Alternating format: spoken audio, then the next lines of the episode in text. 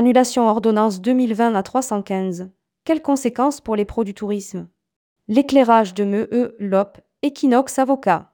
Alors que le Conseil d'État a annulé, le 13 octobre dernier, l'ordonnance 2020 à 315 du 25 mars 2020, qui a permis aux professionnels du tourisme d'émettre des avoirs au titre du remboursement d'un séjour annulé en pleine pandémie de Covid-19, quelles répercussions cette décision de justice peut-elle avoir pour les voyagistes, trois ans plus tard Nous avons posé la question à M. Emmanuel Lop, avocat à la Cour.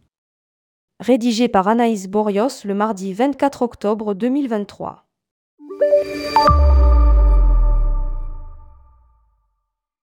Tourmag.com L'ordonnance 2020 à 315 de mars 2020, qui autorisait les voyagistes à proposer un remboursement sous forme d'avoir en cas d'annulation d'un séjour, a été annulée par le Conseil d'État.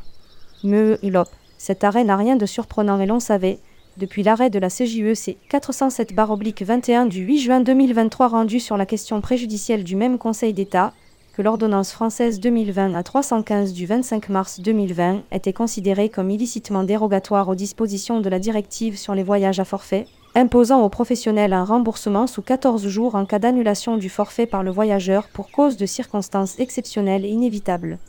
CEI, à destination ou à proximité. À dire vrai, on le savait depuis la promulgation de l'ordonnance, mais l'état d'urgence et les conséquences économiques de la pandémie auraient pu justifier cette dérogation. L'État français n'a pas été suivi dans cette proposition au motif que d'autres aides étaient à sa disposition.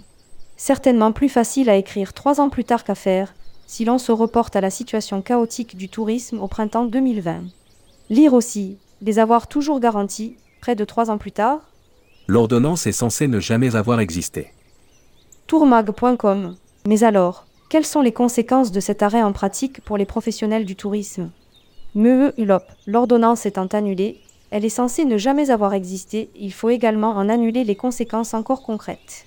Autrement dit, à l'époque, seules les dispositions du Code du tourisme auraient dû permettre de gérer la situation des CEI que constituait la pandémie et les mesures prises à ce propos, fermeture des frontières, arrêt du trafic aérien, fermeture de certains services, interdictions diverses et mesures sanitaires contraignantes, etc.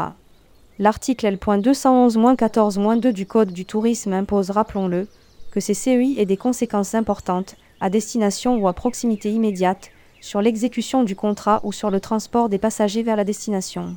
La situation des voyageurs est donc soit impactée par des CEI et ils peuvent annuler sans frais, soit non impactés et leur annulation s'accompagne des frais contractuels. L'arrêt du Conseil d'État ne modifie en rien ces dispositions. L'UFC se livre à une interprétation extensive et non conforme au Code du tourisme. Tourmag.com Dans un article récent, l'UFC, que choisir précise à ce sujet. Du fait de l'annulation de l'ordonnance, tous les consommateurs qui se sont vus refuser le bénéfice d'un remboursement parce qu'ils ont annulé eux-mêmes leur voyage par crainte du virus peuvent désormais le solliciter à nouveau. Pourtant, la peur ne peut être considérée comme une CEI. Me Ulop, l'UFC se livre à mon sens à une interprétation extensive et non conforme au Code du tourisme, en concluant que lorsque des voyageurs ont annulé par crainte du virus, alors qu'aucune CEI n'impactait leur voyage. Par exemple, aucun cluster sur place, mais j'ajoute également aucun risque pendant le transport et avec la totalité des prestations possibles. Ils ont droit au remboursement complet de leur voyage. Sauf à priver complètement le Code du tourisme et la directive européenne de leur sens, il conviendra de continuer à interpréter les CEI de manière classique.